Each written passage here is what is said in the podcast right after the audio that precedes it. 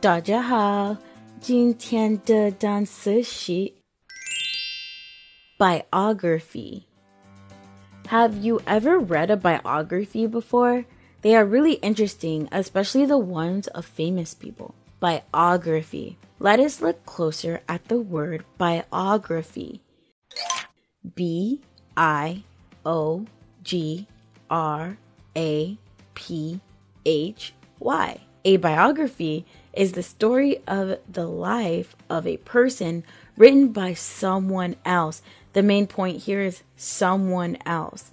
I remember this word by thinking about the prefix bio, which is Greek for life, and the suffix graphic, um, which means writing. So it's life writing, basically. Um, so to write one of these, you have to spend a lot of time with a person.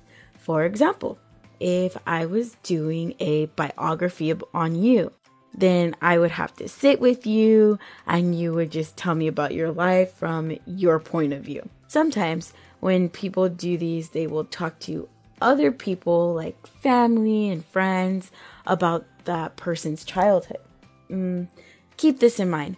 These are mostly made after the person has died, but they can be made beforehand. So let's look at some example sentences using the word biography. Example 1. There is a biography for almost every famous singer that has passed away.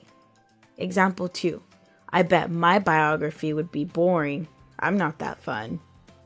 Example 3. I write biographies of the people that are in my family.